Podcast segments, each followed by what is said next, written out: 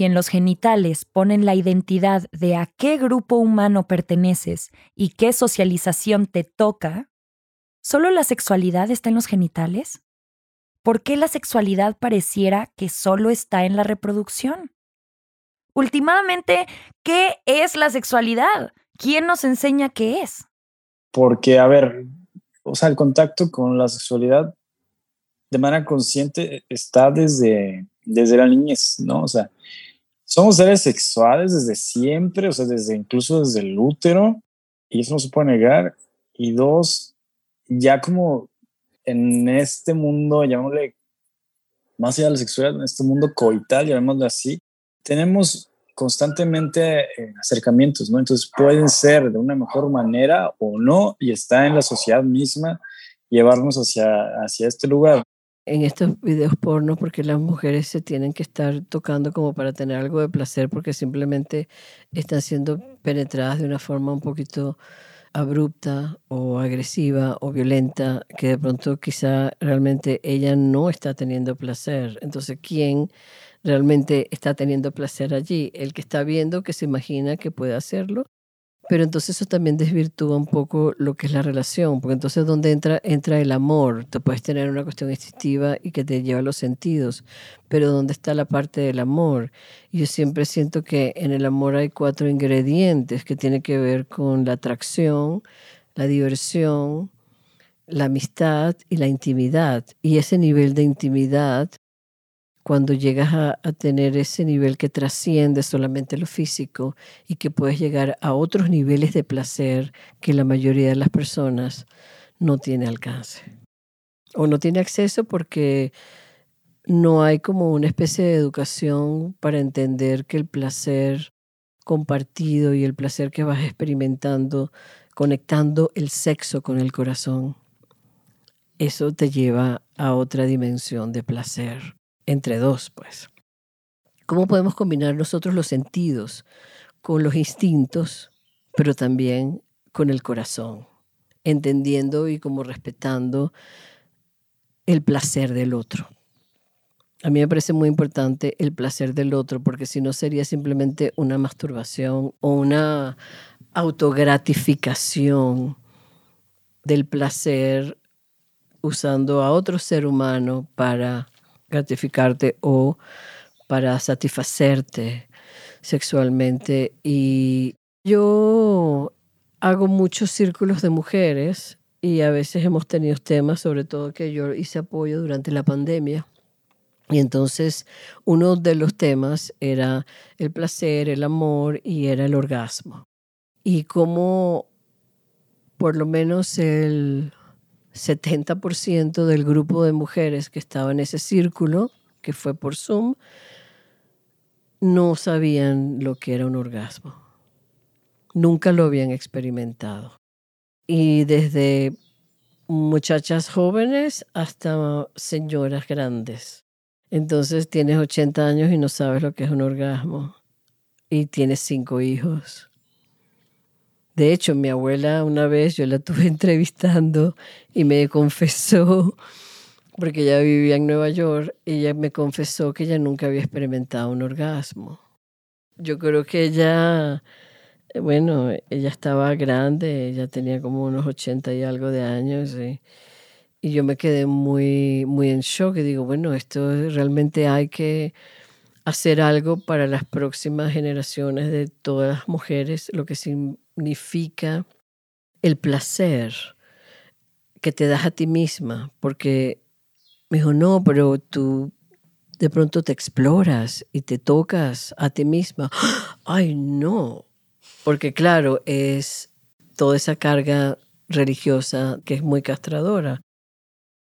Hace algún tiempo tomé una certificación de coaching y ahí me enseñaron que observar cómo tratamos nuestro cuerpo es un gran indicador de cómo nos tratamos en general y cómo cuidamos de nuestra vida.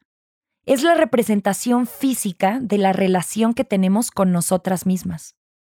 Y eso es a lo que me refiero con todas las cosas que yo empiezo a ver que están alrededor de la sexualidad, que si no están bien, o sea, yo hoy por hoy digo, no hay salud sexual si no hay salud mental. O sea, no existe tal cosa, ¿no? Pero las dos siendo un tabú, pues entonces, ¿cómo lo arreglas o cómo lo atacas, no? Eso está, a mí me impresiona cómo no nos atrevemos a hablar de una cosa porque directamente nos va a llevar a la otra. Y al final, creo que apropiarte de tu sexualidad es algo que te va a hacer entender tu autonomía a niveles que no le conviene a muchas personas y sobre todo industria, estado, bla, bla, bla. Entonces, cuando trabajas tu sexualidad desde ahí, creo que es muy importante que lo veas de una manera integral. Porque entonces vas a poder ver que puedes ser mil cosas a la vez y no pasa nada, ¿no? Porque en el placer creo que mucho de lo que lo hace rico y lo que lo hace entero es el permitirte cosas. ¿Y en cuántas áreas de la vida no te permites cosas? Eso está cañón, ¿no? O sea, no te permites decir lo que piensas, no te permites sentir lo que sientes, no te permites pensar ciertas cosas que quizás están atravesando tu mente y entonces estás todo el tiempo en batalla contigo misma, mismo, mismo. Y es algo cañón. Y volvemos a lo del Estado, ¿no? El Estado, o sea, se va a beneficiar siempre de que las personas tengamos una crisis de identidad. ¿Quién dicta las reglas de qué es lo que merecemos o a qué aspirar en nuestras vidas? El trato que esperamos y el que damos. La pena y la culpa son algo que la sociedad nos enseña a sentir y está relacionado a ciertas conductas.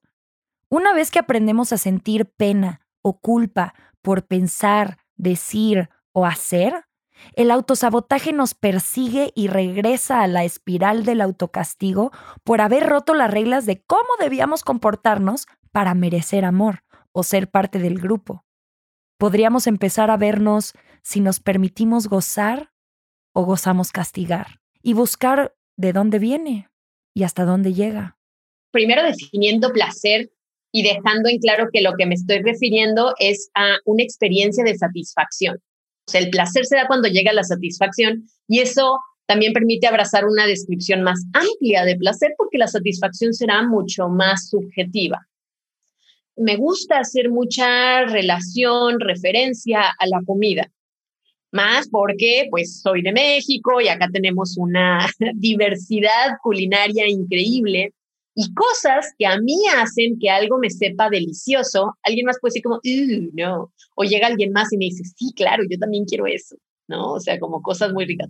Me acuerdo que yo sentía cierta como malestar de querer comer tanto el ajo frito, como cuando se hacía algo y se fritaba el ajo, me, me encantaba comérmelo, y mi mamá era como, no, luego te huele la boca, bla, bla, bla. Cuando voy a Oaxaca y me doy cuenta que ahí toman los dientes enteros, los fríen y los venden así, en vez de papitas son ajos fritos, dije, solo hacía falta encontrar el lugar correcto, ¿no? como a eso me refiero en el sentido de cómo se ven ciertas prácticas y ciertas cosas y digo, güey, yo así la paso muy bien, ¿sí? Desde esta experiencia mucho más grande de placer. Y el placer no lo limito a una estimulación física. Eso es muy importante, porque creen que si yo toco el clítoris como el clítoris siendo el órgano cuya única función es justamente brindar placer, hago esta referencia, sino que habrá cosas que nos dará placer por el hecho de que se puedan realizar y pueden venir acá de manera mental. Ni siquiera tiene que haber una estimulación directa para que yo pueda estar sacando mucho placer y la parte de placer desde un lugar de paz. Sí, yo he hecho esa relación bastante que es lo que me ha llevado hacia la magia sexual, sino el placer en el sentido de decir, siento rico en todas las posibilidades. El placer desde la comida, o sea, ese es el ejemplo perfecto. El placer empieza desde ahí, ¿no? O sea, desde lo que te nutre, espiritual, física, mentalmente. O sea, cuántas restricciones hemos tenido en cuanto a nuestra alimentación, ¿no? Porque desde ahí se nos niega el placer. Pero mucho de esto, como el clítoris, como algunas o muchas otras características físicas, no son bien recibidas por la buena moral. ¿Sabías que dependiendo el estado en el que vivas, y la mala o buena fama que tengas puede cambiar la sanción por abortar? Absurdo, pero 100% cierto. Puedes ver más información sobre este tema en el reporte Maternidad o Castigo de la organización feminista Gire. El link al reporte está en los recursos del episodio y puedes encontrarlos en www.entretuspiernas.com. La censura de los medios, tapar los cuerpos, el pudor, las buenas costumbres, deberían ser irrelevantes para aquellas personas que dictan las leyes y crean términos y condiciones para habitar los espacios públicos y digitales. Qué cruel es que yo tenga que ponerme a explicar, como una persona adulta, a un entorno social, por qué tu censura es violenta. Me parece cruel esa lógica. O sea, ¿por qué me tengo que sentar a explicarte que yo soy dueña de mí y que mi cuerpo no tiene por qué ser hipersexualizado? Puede tener una función sexual que yo voy a elegir. Lo primero que necesitas es mi consentimiento. Pero que hay zonas que se han socializado como si su función fuera el de brindar placer sexual. Y los senos son un gran ejemplo. Y alguien que tiene tantas chichis como yo, he vivido una y otra vez el decir, güey, es una parte de mí que no puedo, aunque quise hacerlo, no puedo esconder y que no quiero que sean un factor determinante en cómo me tratas y en cómo me vulneras en la calle como una persona desconocida. Y cosas tan sencillas como el pezón y la areola. Es decir, ambos los tenemos y tienen una función hermosa en el momento reproductivo porque de ahí voy a poder nutrir a alguien más, que tú decidas que ahora no, no se pueden mostrar y que plataformas tan grandes como lo son Facebook e Instagram, en especial Instagram siendo el medio en el que yo me, vivo y me muevo tanto, tener que tapar una parte de mí porque indigna, porque alguien decidió que eso va en contra de sus normas comunitarias. O sea, ¿qué nos dice de esa comunidad y quién lo está decidiendo? y llegar a un punto en el cual yo activamente tengo mil herramientas de la cual yo estoy acostumbrada a tener que tapar partes de mí para que no me vayan a censurar. Ninguna parte del cuerpo debería de ser censurada. Eso no tiene sentido. Lo repito con mi educación sexual. Me duele mucho tener que a cada rato explicar con un dibujito algo que físicamente puedo ver es lo que habilita tantas violencias. Es la razón por la cual ahorita hay un problema de la bioplastia y de mutilación genital femenina moderna, que es lo que es, por justamente desconocimiento, ¿no? Por solamente permitir, por la incongruencia que es que bajan muchísimo más contenido de personas gordas, negras y trans, mostrando las mismas partes que si fueran personas cis, blancas y delgadas eso ya es un reflejo de, cómo se sostienen estos sistemas de violencia y la interseccionalidad que se cruzan acá. Y es molesto, es desgastante, es como, mm". pero de todos modos me quedo en esta lucha y en esta incomodidad y lo vale lo vale, porque la realidad es que si ahorita estoy teniendo la vida que quiero, viviéndome felizmente como la mujer gorda, poliamorosa, bisexual que soy, es porque he resistido simplemente existiendo. A mí me dicen tierra porque en ella me transformo. En ella vivo, en ella siento, en ella vuelo y con ella lloro. Mi palabra es decreto que se expande en el tiempo, la fuerza ancestral en mi pecho, en mi sangre y en mi aliento. Soy lo que creo, lo que conservo, lo que vivo y lo que suelto. A mí me dicen tierra porque en ella me reencuentro. Porque todo está conectado. Estamos con vida y habitamos un cuerpo gracias al proceso de reproducción y a la sexualidad. Pues esta situación de la ilusión de la separación, como en el todo te encuentras en lo individual y en el individual te encuentras que está el todo para empezar, ver la energía sexual como la energía creativa, ¿no? Porque creo que a veces vemos la sexualidad en términos de reproductividad únicamente, pero la reproductividad no solamente se reserva al gestarnos, al tener hijos, hijas, hijes, también es una reproductividad de ideas, una reproductividad de deseos, una reproductividad en cuanto a la creatividad tal cual, ¿no? Entonces, en el momento que empiezas a trabajar tu sexualidad desde ahí, se te abren otros campos de otras cosas que puedes hacer, ¿no? Como que siento que en algún momento otras generaciones tenían como esta receta del éxito, ¿no? Que era todo como muy académico, muy tal. Y ahora nos estamos volcando a la ola como de la creatividad, del arte, de la espiritualidad. Como que son temas que están volviendo a surgir. Y te das cuenta que aparte de todo, una cosa no está peleada con la otra, ¿sabes? O sea, puede ser un financiero que también se dedique al arte. Pero como estuvimos separando todas estas cosas como que no creímos en la posibilidad de que pudieran volver a ser una. Y en realidad, y quizá me va a poner muy esotérica, pero todo es uno.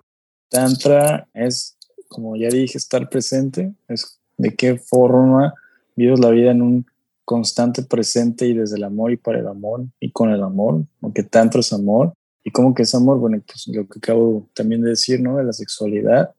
Entonces es de qué manera el tantra es como la integración de tu energía sexual o tu energía creadora para gestar, sostener y expandir procesos de liberación. Porque, bueno, una vez que entramos en, en reconocernos amor, ¿no? Nada de, que hay que encontrar el amor o hay que hacer el amor. Bueno, se puede hacer más, ya somos. Literal, vivir en placer es vivir en el deseo, ¿no? Y, no desde esta parte donista que seguro también otras personas como, ay, qué donista. No, porque para mí quizás el hedonismo no tiene muchísima responsabilidad o corresponsabilidad que llegamos a veces o muchas veces, sino más bien es vivir el placer desde esta integración del todo en unidad. Literal es vivir en el placer nos lleva cuidar el placer ajeno también, siento yo, ¿sabes? O sea, obviamente, insisto, desde este lado mágico y elevado, donde entendemos que yo soy tú y tú eres yo.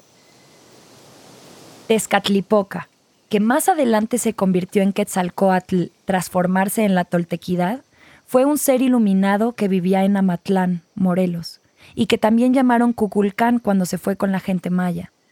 Él enseñó a la gente a ya no realizar sacrificios de sangre, a no matar animales, sino que se cortaba su propia mano para derramar su sangre, un verdadero sacrificio que viene de lo propio y no de sacrificar a alguien más.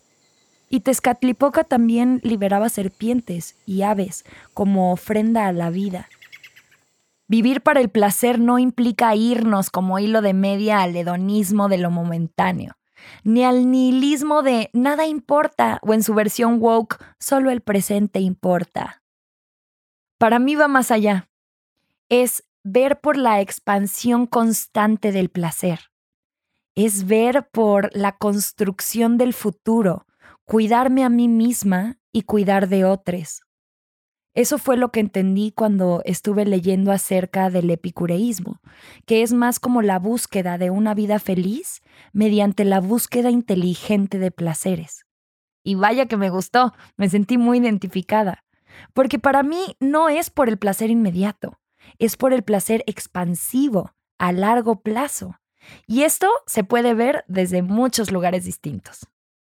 Bueno, es que siempre hay más allá y más acá, porque sencillamente comenzando por el placer, para relacionarte tú con el placer, vamos a pensar que no, no, no tiene que ver nada con la parte sexual.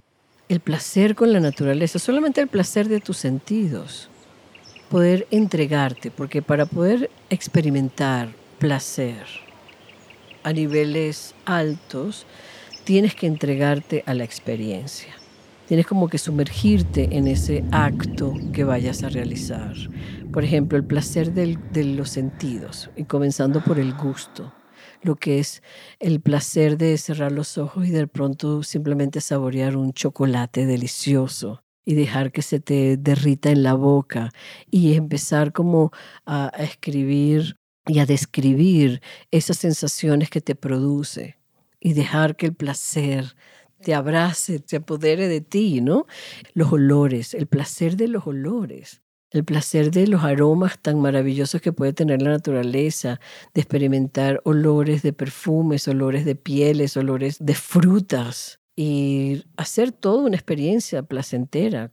Explorar tus sentidos tú misma con lo que tienes alrededor, el caminar por ejemplo, con los ojos cerrados dentro de una cortina de un sauce llorón. Es algo extraordinario.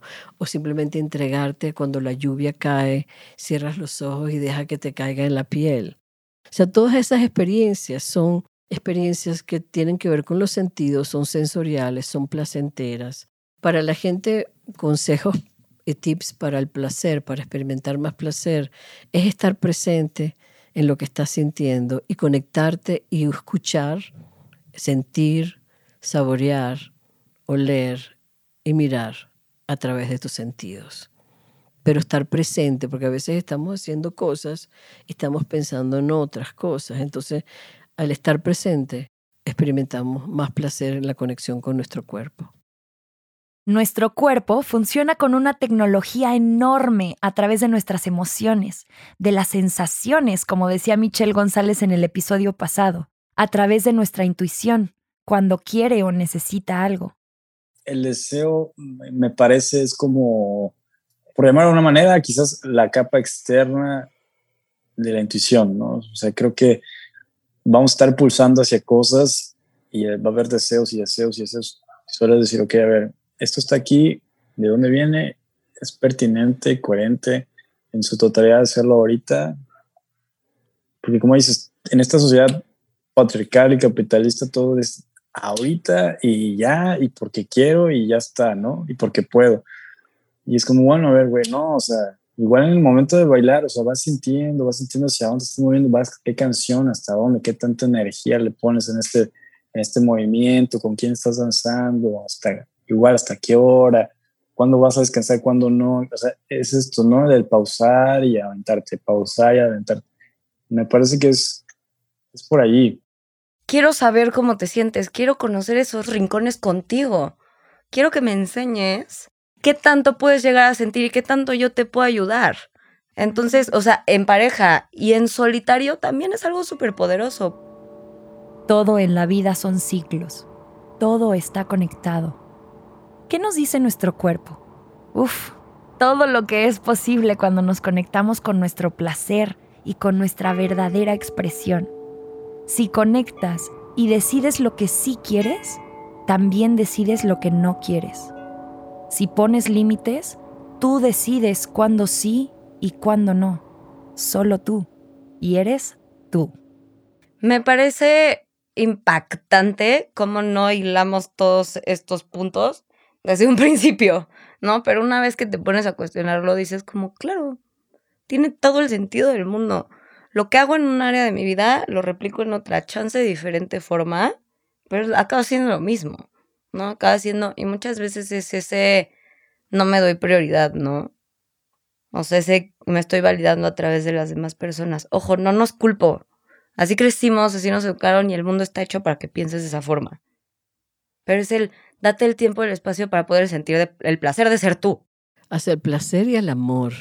Yo les invitara, primero que nada, a respirar, sal al sol o sal a la luna, 20 minutitos por lo menos, y admira lo que estés viendo o cierra tus ojitos y solo respira y siente la existencia, siente tu existencia, escucha tu palpitar, escucha justo qué te está diciendo y vas a empezar a recibir información quizás que no tiene sentido para ti, pues para tu cabeza otra vez, ¿no? Para tu cabeza no tiene sentido.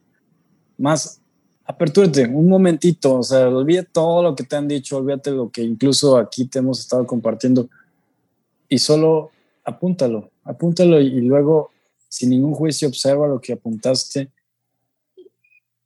y busca, adéntrate en la aventura de decir, ok, esto por algo parecido, veamos hacia dónde me está llevando, ¿no? Esa sería mi invitación en este momento, a respirar y ya lo demás se va yendo poco a poco. Simplemente palpitar, palpitemos entre todos y bueno, claro que sí, síganme como eso que habla en todos lados y de todos lados. Ahí estamos sosteniéndonos, compartiéndonos y amándonos. En el siguiente episodio hablaremos de cómo el placer ha transformado nuestras vidas, qué es lo que hemos aprendido y qué es lo que más nos ha servido para disfrutar el proceso. para sanar a través del gozo, para permitirnos y rendirnos a los regalos que tenemos de sentir. Gracias a Pamela Herrera, Kevin Obesuqueable y Alicia Delicia. Gracias por acompañarnos. Ha sido un verdadero placer. Porque le danzo a la luna, le pido consejo, le rezo a la diosa, me vuelvo tu espejo. Hay tantas preguntas que hacernos, tantas preguntas por resolver, que hablar de placer nos va a tomar varias citas contigo. Queremos preguntarte, ¿cuándo descubriste tu primer contacto con la sexualidad? ¿Cuándo empezaste a ser consciente de las cosas, situaciones o vivencias que te causaban placer? Algo que te podemos asegurar es que esto se va a poner cada minuto más sabroso y placentero. Este es un podcast original de Nodalab y Caldero. Queremos agradecer al equipo de producción que trabaja constantemente para hacer realidad este y los demás episodios de Entre tus piernas. A María Andrea por la redacción del guion y la realización de las entrevistas con Pamela Herrera, Tabulba, Besuqueable y Wakel Drular.